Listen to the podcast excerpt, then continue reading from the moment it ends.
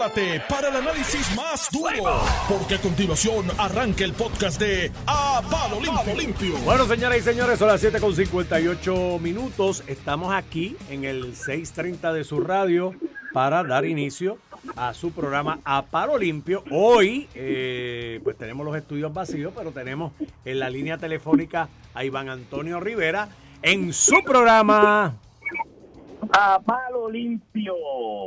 Estamos vivos, todavía queda algo de nosotros, pero ven acá, se supone que haya gente ahí en el estudio. Eso es correcto. O sea que tú habías delegado. Ah, mira, aquí está Manuel Calderón Cerame entrando por aquí. Acaba de entrar. Ah, viste. Saludos Hola, a Manuel. Manuel y- Buenos días, buenos días al país, buenos días al país. Pónchate ahí el botón. ¿lo Aquí está ponchadito. Perfecto. Estamos ya, aquí. ya llegó Manuel Calderón y- y de Ramón. y se supone, se supone que el licenciado Cristian Sobrino esté por ahí también.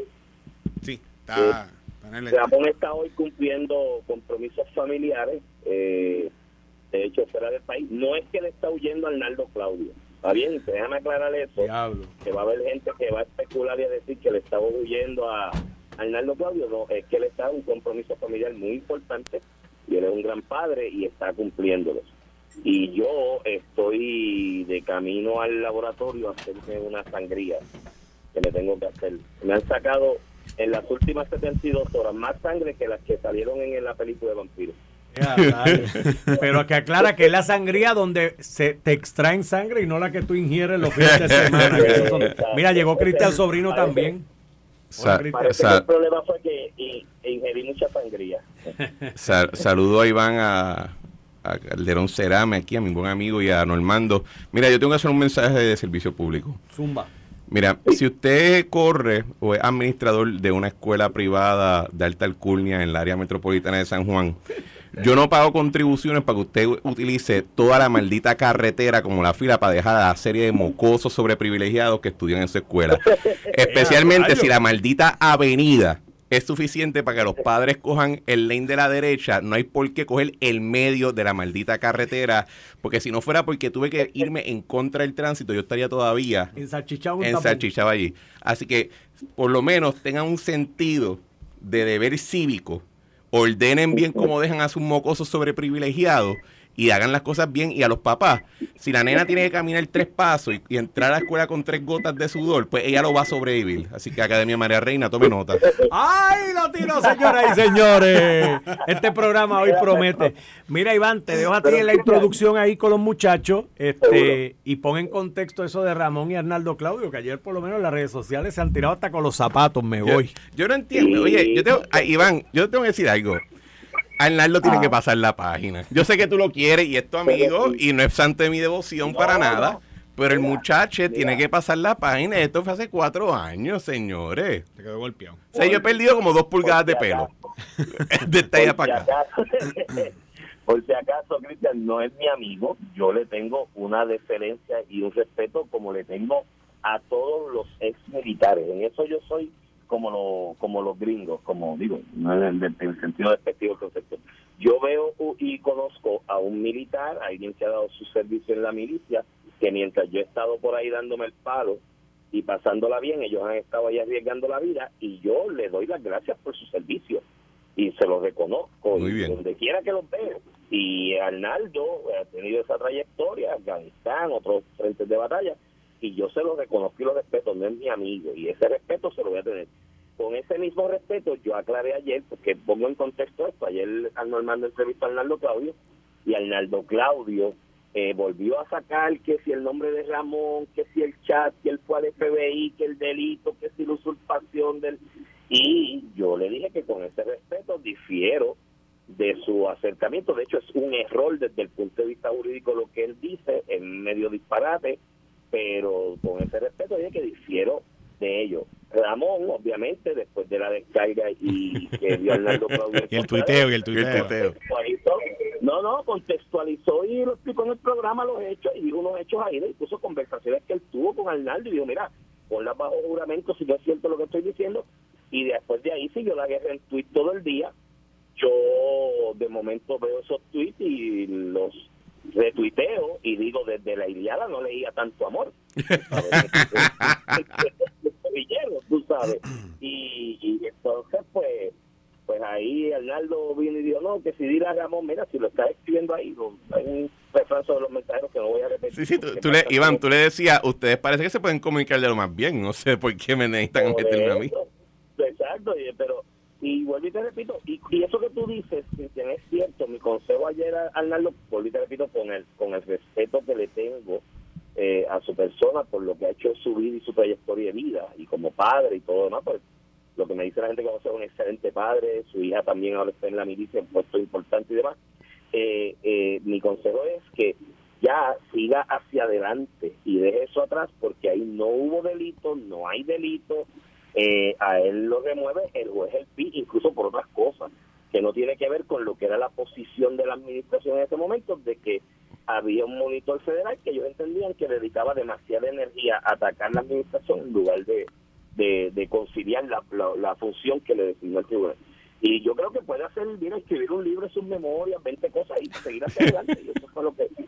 Ayer, y Ramón no está hoy porque está en un compromiso con su hijo, de hecho, uno muy importante, no, no voy a decir el detalle, pero pero uno muy importante que me da el respeto y devoción que le tengo como padre, pues lo reafirmo. Así que no, él no está hoy por eso. Y yo, pues, este, me enteré el sábado de que tengo una. que soy diabético, ¿sabes? A todo efecto y estoy hoy en unos laboratorios de, seguimiento que me exigieron hacerme en 72 horas. Y por eso no estoy en estudio, pero estoy muy bien representado ahí por Manuel, que siempre eh, lo hace y cualquier cosa tú mismo renunciaste a tus derechos de la ley para formaste exacto ya ya, ya, ya, vamos a saber los resultados. Ya mismo pues si nos quieres dar los resultados al aire también. de hecho yo creo Manuel que sería bien interesante que Iván te envíe por mensaje de texto un, una, una pantalla un screenshot de los de los resultados y los leemos aquí en público. Y así todo el mundo va a saber exactamente cómo van los triglicéridos y todas las vainas de Iván. no no no oye salí bien de todo. Tú sabes que lo y lo digo como consejo a a todos los que escuchan, uno a veces se cree Superman y dice, pues yo no me enfermo aparte de una gripe de vez en cuando, qué sé yo qué, no voy al médico. Yo estuve en ese tajo como siete años, que no visitaba un médico, y no me hacía un examen de nada. Eh, por cosas de la vida, insistencia de amigos, eh, entre ellos Ramón, también, que me lo digo, pues el sábado pasado fui a hacerme unos laboratorios y el amigo del laboratorio, que eh, aparte de ser el del laboratorio mi amigo, me llama y me dice, y, Iván, saliste bien de todo, pero hay una cosita que tienes que atender, tú sabes, y tienes que arrancar para el hospital ahora.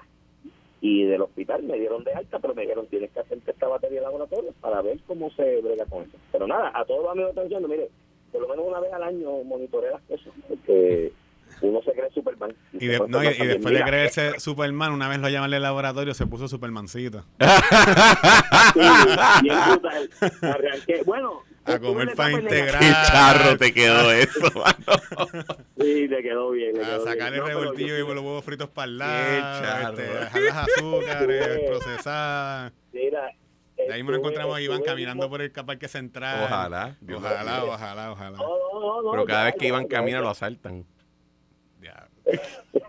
me asaltaron una vez al lado de, mi casa caminando y tengo miedo de caminar. Mira, muchachos, vamos a materia. Yo sé que, que, hay muchos temas que discutir, pero tengo que empezar por poner el pie forzado del juicio de Sisto George, porque ha sido la comidilla del día. Eh, eso ha captado eh, letras y tinta y caracteres en redes sociales. Se filtró hasta un audio de una grabación que supuestamente realizó eh, Anthony Maceira desde su celular. Eh, mi conclusión sobre la grabación, después de zumbarme los nueve minutos y pico que algún medio de comunicación publicó, eh, mi conclusión sobre la grabación es que nunca voy a almorzar en ese, voy a ir a almorzar en ese restaurante. Qué gente, todo el mundo gritando y yo tratando de concentrarme en lo que decían, lo que era y los taps y los gritos y los nenes llorando. Eh, así que no quiere ese restaurante almorzar, pero de lo que se trascendió en el juicio ayer, eh, y no sé cuál es la impresión de ustedes, hay varias cosas que, que, que, se deben analizar, ¿no?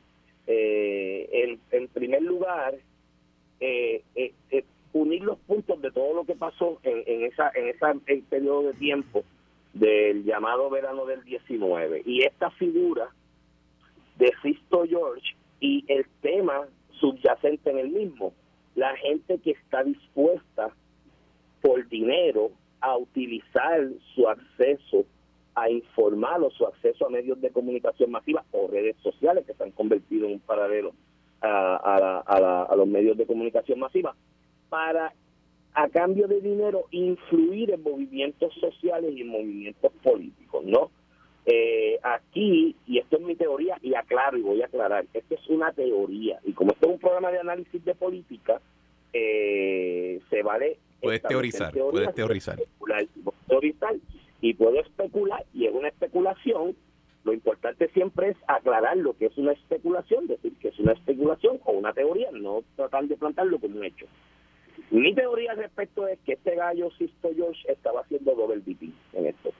Este, para mí, este gallo era doble agente. Por un lado estaba diciéndole a un agente eh, de Fortaleza, mira, si me consiguen unos chavitos, yo paro esto y tengo unos influencers ahí, a fulano, a mengano, a sutano, que hablan bien, que van a mover la cosa para que ustedes queden bien y a cambio esos chavitos pero cuando yo veo los las figuras influencers o comunicadores o talentos, algunos de ellos que trabajaban para él en ese momento o han trabajado en el pasado, que comenzaron a incendiar la cosa cuando allí en un domingo había una manifestación de los usos al software de el MST, del Movimiento Socialista de Trabajadores, de la, de la Unión de Juventudes Socialistas de allá de, de la universidad, que Anthony Maceira describió como los cuatro gatos y pues la verdad eran cuatro, los mismos cuatro gatos pero son cosas que no se dicen pero cuando empiezan a entrar esa gente en el juego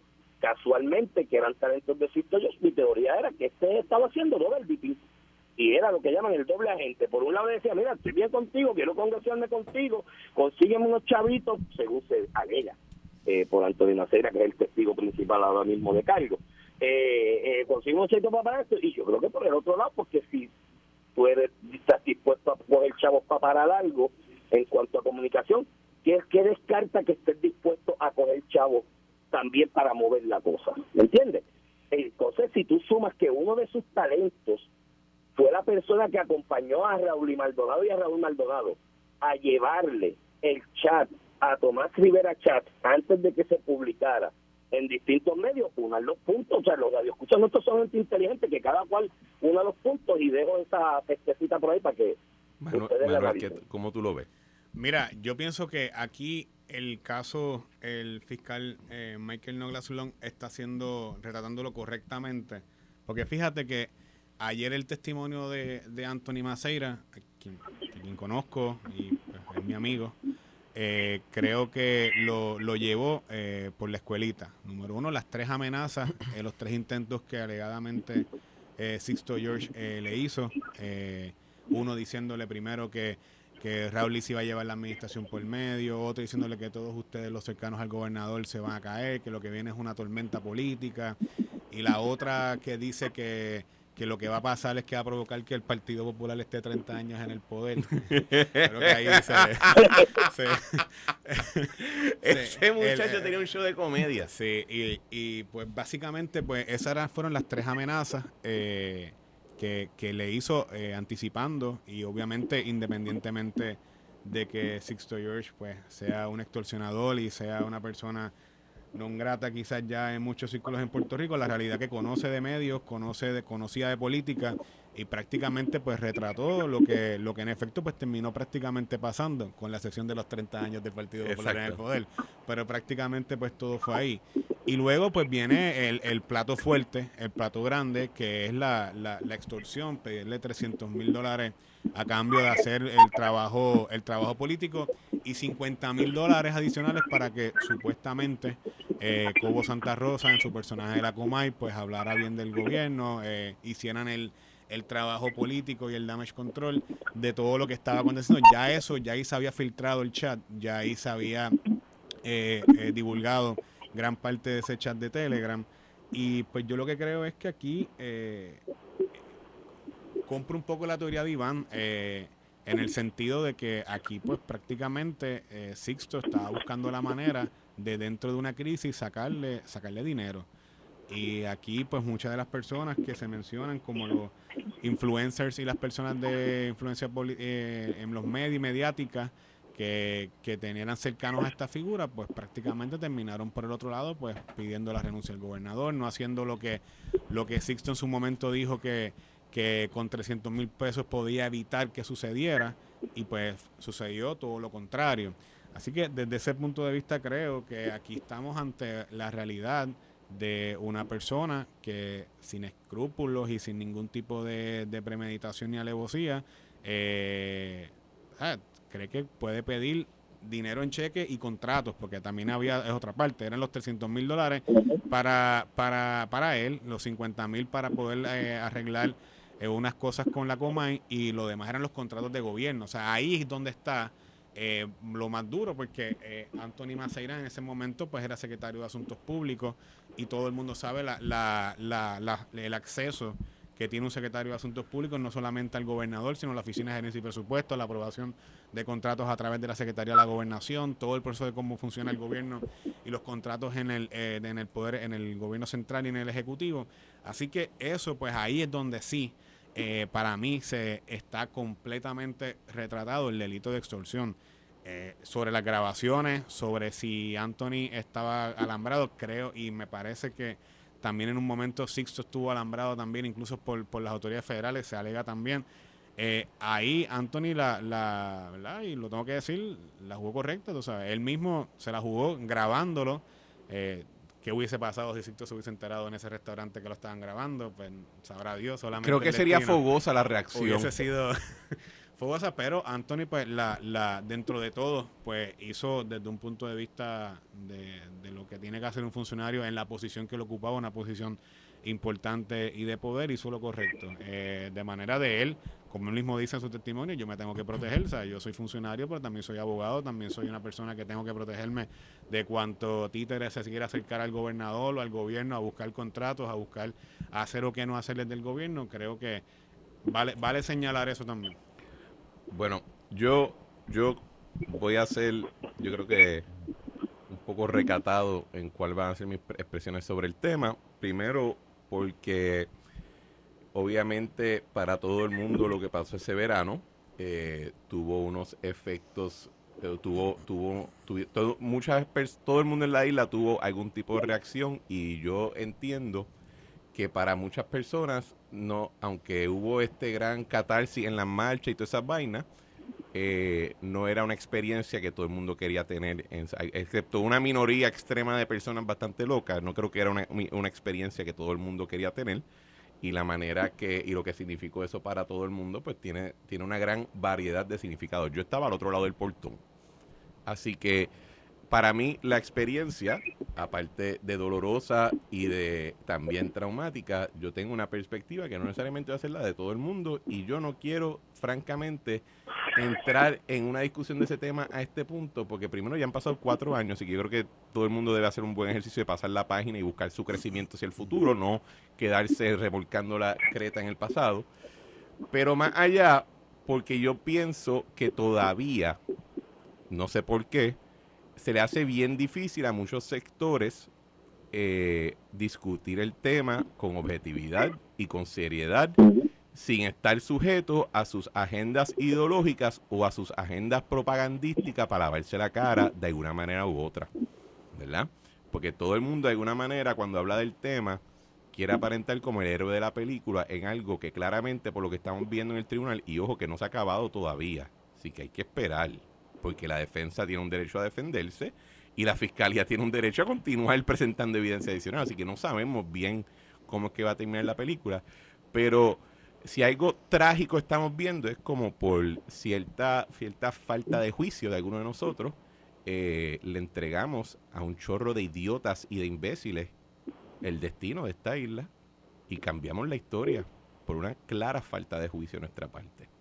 Así que esa es mi perspectiva. Yo voy a esperar a que termine el tribunal, la fiscalía, hasta que la defensa se pueda descargar su derecho a, presentar evidencia que lo exonere, es su entender, y que el jurado diga lo que vaya a decir.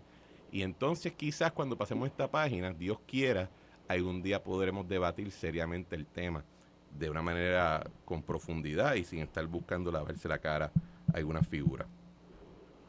Eso, eso que tú dices, Cristian, eh, eh, yo me trae a la memoria que en esas fechas coetáneas, creo que ese sábado, cuando se había develado la totalidad del chat, eh, yo recuerdo, y eso está ahí en mis redes sociales, yo no borro tweets, yo lo que digo está ahí, no voy a borrar ni echar para atrás, ni está, pero lo pueden buscar lo que quieran. Eh, alguien que yo reputaba mi amigo, consciente de que eh, Cristian, en el caso tuyo, de Ramón, de, de Alfonso, son, son mis amigos, pues me escribió, me retó como que en Twitter, la, este, Iván, es hora que asumas posturas con este tema, la historia te juzgará. Y yo lo que le contesté fue, eh, amigo mío, yo aprendí bien temprano en mi vida que en guerra de pandillas o de pandilleros uno no se mete.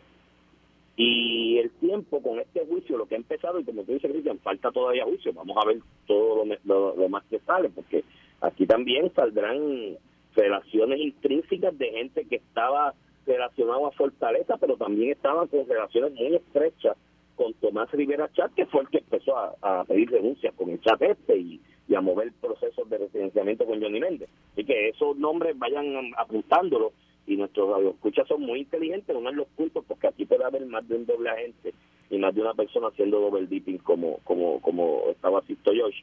Y yo lo que le contesté fue eso.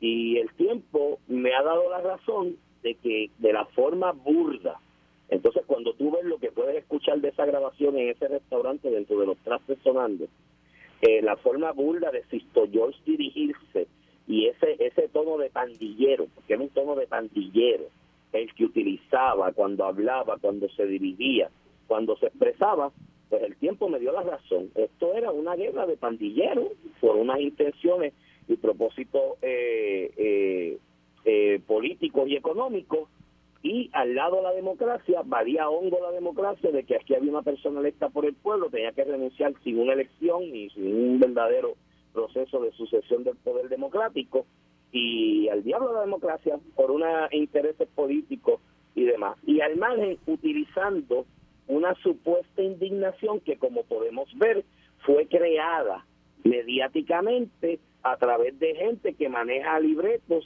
artísticos a través de programas de entretenimiento y, otros artistas. Y, y creaban ese libreto para esa supuesta indignación, la cual también para el récord yo estoy claro desde el día uno, que era un gran acto de hipocresía masiva. Aquí en este país, para esa época y ahora todo el mundo tiene un chat. y, chat con cosas que olvidan. Iván, yo, yo entiendo eso, pero lo que estoy tratando de decir es lo siguiente, mira. Primero, yo creo que yo llevo en estos cuatro años, yo he escuchado todos los nombres habido y para ver como si fueran los culpables de que esto pasó, de la hipocresía. Yo, mira, y en algunos días yo te puedo decir, sí, tienes razón, es verdad. Yo simplemente estoy diciendo lo siguiente. A menos que uno no sea el Cristo, el Cristo crucificado, si algún día te encuentras colgando una cruz, como algunos de nosotros tuvimos, eh, abre un poco los ojos, mira alrededor, que probablemente el primer clavo te lo espetaste tú mismo. Así que ah, con eso simplemente vamos a cambiar de tema creo que falta mucho por resolver. Y yo quiero escuchar de Manuel Calderón Cerame. Vaya, voy, a decir algo antes, de que... El segundo atisbo de resistencia, y, porque yo sé que tú, Iván, le dice a, Tatito que es el, único atisbo. No, pero hay un segundo y se llama Manuel Calderón Cerame. Yo quiero escuchar cuál es su postura sobre los recaudos, pero iba a decir algo antes. No, que, en la línea de lo que estamos hablando del tema anterior, eh, y Iván habla de, de, personas que estaban en el chat que eran sus amigos. Yo tengo un familiar que estaba en el chat. Y en la, pasada campaña, mucha gente, eh, gente que todavía quería precio, eh, me recomendaron incluso no utilizar mi segundo apellido, Cerame, que lo llevo con orgullo, el apellido de mi mamá. Precisamente por, por el chat y por lo que había. Y, y yo no soy quien para juzgar. Eh, yo tengo que decir que me indigné con cosas que mi amigo que está al frente mío aquí en este espacio ahora mismo escribió y lo hablé con él y que mi tío escribió y lo hablé con él. Pero uno tiene que aprender a pasar la página y uno tiene que aprender que somos todos humanos. Eh, y que uno tampoco puede rayar en la línea un poco de la hipocresía eh, cuando uno pues también siendo joven o siendo en, horas extracurriculares o fuera de, de, los, de los gajes del oficio uno escribe y dice cosas eh, igual o parecidas o, a lo que se a lo que se dijo ahí que había muchas cosas el paso de María, e indignaciones por otras cosas, movimientos políticos forjándose, eh, que molestó que el hecho de que, oye, es un chat, sí, y estaba el gobernador, pues sí, también, ¿sabes? No poca, no, no es ninguna persona cualquiera. Pues todas esas cosas son elementos que se suman y pues naturalmente se creó una, una crisis política y pues eh, el tiro reventó por donde reventó y pues ya su historia y el país lo vio y pues de ahí llegamos a Wanda y pues ahora Wanda también está acusada y pues yo no sé si de Guatemala llegamos a Guatapeor, pero pues eso fue lo que pasó y esa es la historia, está ahí.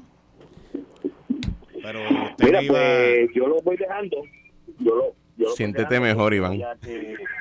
me saquen más sangre y eh, pues nada, este tema de los recaudos, eh, Manuel Cristian, está bien bueno porque causa hoy la diferencia grande que hay en recaudos de cara ya a un año y medio, casi dos años de, la, de las elecciones que vienen, eh, la diferencia el gap que hay entre recaudos de Pedro Luis y el incumbente con el resto de personas que suenan como aspirantes. Y eso es un tema interesante. Los dejo con eso, muchachos. Gracias, Iván. Espero que todo salga bien. Y mira, vamos a coger la pausa y cuando volvamos aquí a Paro Limpio en esta toma de poder, en este golpe de Estado que le hemos hecho a Ramón y a Iván, vamos a discutir los recaudos que se publicaron hoy el nuevo día en el vocero y vamos a discutir también eh, la demanda de la Cámara sobre el tema de, del contrato de Luma, que quiero, me interesa saber el punto de, vista de, Manuel en esto. Nos vemos después de la pausa. Estás escuchando el podcast de A Palo Limpio de Noti1630. Estamos de regreso aquí a Palo Limpio en esta edición Golpe de Estado. Yo soy Cristian Sobrino y me acompaña Manuel Calderón Cerame, eh, mientras que Iván Rivera está atendiendo asuntos de su salud personal, espero que esté muy bien.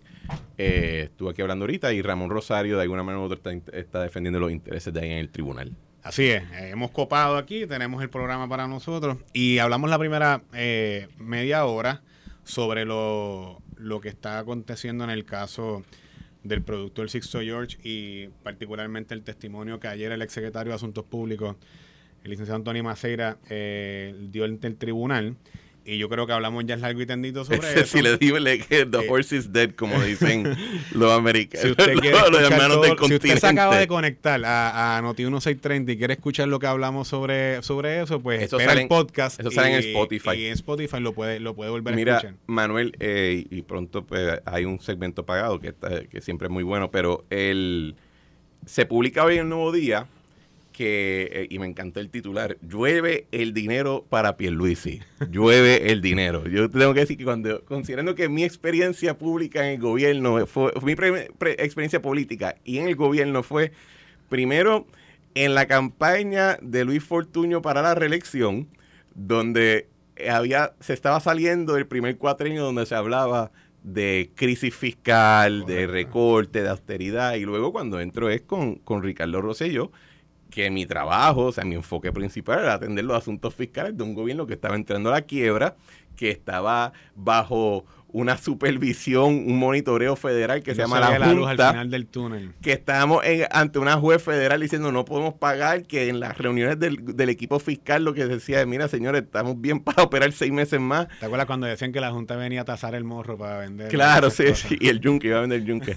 Eh, y, y a mí ya te tengo que admitir que cada vez que yo las últimas dos semanas he visto que, por ejemplo, Malmarrero en, en la FAF puede someter un plan fiscal y decir, mira, ya la austeridad la podemos ir dejando atrás y podemos comenzar a pensar en reinversión y en crecimiento. Cuando yo veo a Paquito Paré hablar de que está recaudando por encima de lo esperado, eh, eh, trimestre tras trimestre, yo me digo, yo, yo, yo digo, tú ves que, pero tú ves, Cristian, el ELA, produce y provee. Bueno, yo nunca he dicho que no produce nada, simplemente que produce menos que la estadía. Pero él, produce algo. Pero simplemente yo quiero producir un poco más. Eh, entonces yo decidido, digo, pues, wow, qué, qué mucho hemos transitado después de todos esos años.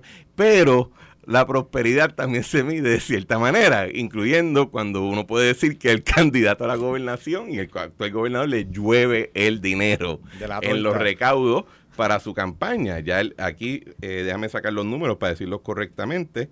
Eh, entiendo que ya aproximadamente 3 millones es lo que tiene en la caja. En tan solo los últimos tres meses eh, pudo recaudar un millón de dólares.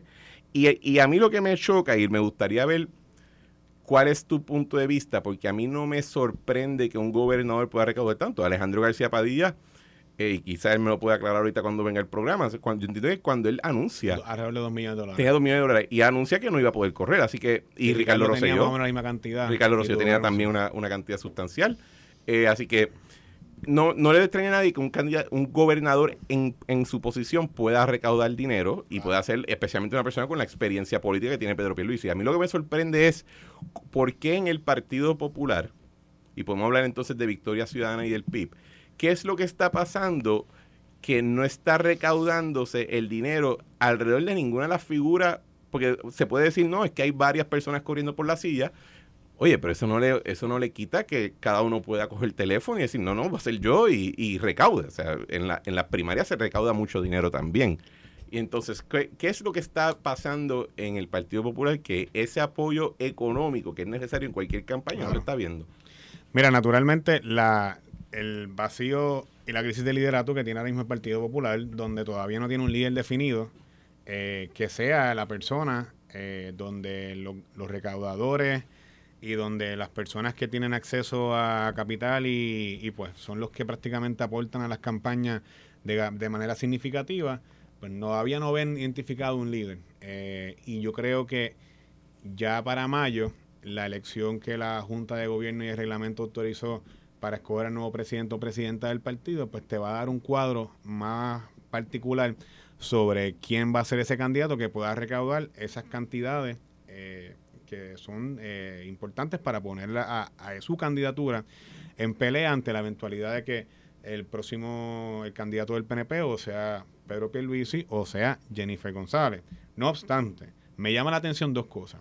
Fíjate que los dos políticos que más dinero han recaudado eh, en el PPD, uno es Rafael Tatito Hernández, que siempre ha sido una persona muy disciplinada en recaudar dinero para su campaña. Y su distrito tiene muchas personas que pueden donar muy bien. Eso eso también es cierto. Y la segunda persona... No, eso, no lo digo porque eso influye no, no, mucho. Sí, claro, o sea, y eso, no es... es importante. Son constituyentes, votan y el dinero, hay personas que tienen derecho a, a poder este a, poder, a, a, a librar, librar, la y yo sé por dónde vas pero sí pero te la tengo que entonces la otra persona que me sorprende de quien no se ha hablado mucho recientemente es de Charlie Delgado Charlie Delgado okay. tiene alrededor de eh, una cantidad de unos no, casi 65 mil dólares guardados en campaña y se perfila de que Charlie Delgado lo dijo en otra estación eh, en una entrevista a otro periodista de que está considerando una aspiración al Senado por acumulación y con esa cantidad de dinero ya en caja, pues me parece que es una y teniendo en cuenta de que la gente sabe quién es Charlie Delgado, es una campaña que va a poder ser bien llevada. Pero hay algo que me llamó la atención de ese reportaje. Fíjate Ajá. que habla de los candidatos y habla obviamente de José Luis Dalmau, que tiene una cantidad, eh, unos 55 mil dólares recaudados. Eh, Juan Dalmau tiene un balance de 39 mil en caja. Eh, pero cuando llegamos, y yo creo que esto quizás Carmelo Río lo puede aclarar en su Ah, el, el, de, el, balance negativo. El negativo que tiene el PNP. Sí, yo iba, yo, yo iba a decir de, ahorita que Carmelo... No, y, y, pensé que era un, un, un typo del periódico, pero no sé, porque me sorprende que el PNP tenga un negativo de 5.400 dólares y mientras que el Partido Popular tiene eh, recaudado, eh, que se hablaba de que no tenía cantidad de dinero, ahora de unos 5.000 dólares cuando se hizo el informe en aquel momento. Yo tengo información de que tiene un poquito más, pero eh, yo creo que básicamente estamos, y tú miras los números, salvo el PIB, que tiene los 222 mil dólares, los partidos como instituciones no están, o sea, no, no, no, no, no cautivan nadie, ya cada vez es menos las personas que están dando dinero a la insignia de los partidos. Y yo creo que eso Mira, eh, yo, habla mucho de toda la insignia, pero los líderes sí están recaudando y, y yo lo que un poco decir que no aparece aquí, y te, sí. lo, te lo paso ahora, el caso de Pablo José Hernández. Él anuncia y en 24 horas levanta 35 mil pesos para su campaña. O sea, eh, de que se puede, se puede. Lo que también requiere es un poco de disciplina y entender que esto es un área en campaña, el área de la finanza es un área sumamente importante. Usted puede tener el mejor mensaje, usted puede verse muy bien, usted puede ser muy inteligente. Si no tiene el dinero para comunicar el mensaje, en política, usualmente, esa, esa combinación no resulta ser favorecedora. Yo creo que Pablo José dio, dio creo que tiene razón en que Pablo José dio un ejemplo de que cuando tienes un mensaje claro, deja saber tus intenciones de una manera transparente y clara, pues aparecen gente a darte dinero para ayudarte en el sentido político, porque todo el mundo, hay una infraestructura de personas que, que participa. Sí, porque es un comité exploratorio, pero es un comité exploratorio para la candidatura a Ah, comisionado. o sea, a lo que voy es lo siguiente, o sea, hay, hay una, hay una, o sea, nadie, yo no creo que nadie que vaya a donar eh, para una campaña política va a donar para que tú lleves a cabo un esfuerzo de brainstorming y que tú les digas, pues estoy pensando todavía qué voy a hacer. Bueno, te van a decir, eh, como cualquier situación, bueno, tú me dices lo que quieres hacer y entonces hablamos, pero si va a estar ambivalente, pues yo no voy a estar tirando, que prendiendo dinero en fuego. Yo creo que el, el comentario que hace sobre los partidos políticos es bien interesante porque el, en el pasado, antes de una decisión a nivel del Tribunal Supremo de Estados Unidos, no había una manera en que una compañía, una entidad jurídica, o sea, una corporación, una fundación, etcétera, estuviese participando activamente de la política, por lo cual los partidos daban ese servicio, entiéndase. Todo el mundo estaba claro de que que ocurriera para presidente, o para gobernador, o para un puesto en el Congreso, probablemente iba a tener la capacidad de recaudar dinero independientemente, pero que había un montón de otros puestos políticos que requerían apoyo de una institución centralizada. En la medida que el tiempo va pasando y eso se libera y las reglas de campaña se liberan tanto a nivel de Puerto Rico como de todos los Estados Unidos, la forma de comunicar. de la forma de comunicar. Entonces, yo pienso que lo que ocurre es que el partido, hasta cierto punto, sirve de lugar para agregar, para todo el mundo encontrarse, pero ese rol financiero ha sido desplazado por la campaña individual y por los comités de acción política y los supercomités de acción política, las uniones, en el caso de otros partidos. Pero ojo, cuando tú ves en el caso del PIB, de Victoria Ciudadana, que no tienen esa infraestructura desarrollada, porque pues el PIB ha sido, yo, yo que le decía era antes, el PIB servía de condón para colonia, para justificar que, que, que fuera, que, que la competencia fuera entre dos partidos eh, principalmente proamericanos y tenía el PIB allí para justificar el debate. Eh, en ese sentido, pues, era el condón. Y el, el Victoria Ciudadana, pues se inventó hace, eh, se constituye creo que en el 2015, o eh, perdón, en el 2015 no, en el, en el 2017, 2018, así que lleva poco tiempo. ¿Qué pasa? Su infraestructura general no tiene cómo correr, así que necesitan que un, partido centralizado recaude el dinero y apoye entonces a la infraestructura, o si lo van a poder hacer exitosamente o no. Eh, pero yo creo que eso es lo que explica esa diferencia en... Tenemos que ya romper... Dos minutos. Eh, que tenemos que romper eh, por qué tú verías que un partido cuyo candidato a la gobernación tiene 3 millones en caja, pues su partido tiene negativo 5 mil. Aunque te tengo que decir, Carmelo, si necesitamos pagar la luz, avísame, cuadramos algo y yo ayudo. Yo soy un buen PDP. Yo pienso, yo pienso eso, y cre- pero creo que aquí, eh, fíjate, todo el mundo habla de la crisis de los partidos eh, grandes, y naturalmente la hay. Hay una crisis de, de- de insignia, de mensaje, eh, de proyección, etcétera. Pero la crisis también ha llegado a los partidos pequeños. O sea, tienes aquí el caso de Manuel Natal que ha tenido que prácticamente suplicarle a Juan Dalmau a que se una a él o él se una a o, Juan se una Manuel Natal para poder eh, levantar una campaña y poder lograr prácticamente sustituir un bipartidismo por otro. O sea, aquí la propuesta es sustituir el bipartidismo del Partido Popular o el PNP con algunas instituciones donde eh, ya, y sobre todo en, en- en el Senado, donde ya los partidos pequeños y los candidatos independientes han logrado obtener posiciones de poder y han, podido dirigir comisiones, han podido impartir política pública, entre otras cosas, es la sustitución, la sustitución de un bipartidismo por el otro. Ahora bien, eh, fíjate que en el término de la recaudación me llama la atención. Yo no sé qué va a pasar con el financiamiento de la, de la SPT y de la CIU, porque una de las cláusulas para poder recaudarle y darle dinero a Victoria Ciudadana es que no nieguen la, la estadidad como opción. Recuerden que son las uniones americanas prácticamente Claro. a través del SPT quienes financian lo que son los candidatos eh, de Victoria Ciudadana con la condición de que tú puedas en ese partido tener candidatos que favorezcan la estadidad. Sí. Entonces, el llamado histórico del PIB siempre ha sido somos un partido que defiende la independencia y combate la Sí, chico. civilización con los Estados Manuel, Unidos a pero- toda costa. Si ese dinero del SPT y ese dinero de las uniones se lo van a dar a esa alianza igualmente para poder comunicar el mensaje o hacer una campaña no Ma- coordinada. Ma- Manuel, querido Saltamonte, y con esto le dejamos el resto del programa a Alex y a los invitados. Eh, es el PIB, yo creo que siempre va a sostener esa postura siempre y cuando esté bien lejos de la silla cómoda de la gobernación, ¿verdad? Porque esa sillita se ve bien linda de lejos, pero cuando te sientas un trono de espada. Pero si ellos tienen que esconder la independencia porque piensan genuinamente, con eso se acercan al trono de espada, confía que lo van, na- ahí no hablan. Es más, van a ver todos todos los anuncios, van a decir PIP, nunca va a decir Partido Independiente Puertorriqueño. Así que con eso, eh, Alex, te dejamos el programa. Gracias por el espacio. Espero que todo salga bien, Iván, y espero que Ramón, tu cliente, gane en el juicio, a menos que me caiga mal. Y ahí pienso que debes perder. Esto fue el podcast de A, Palo Limpio de Noti1630.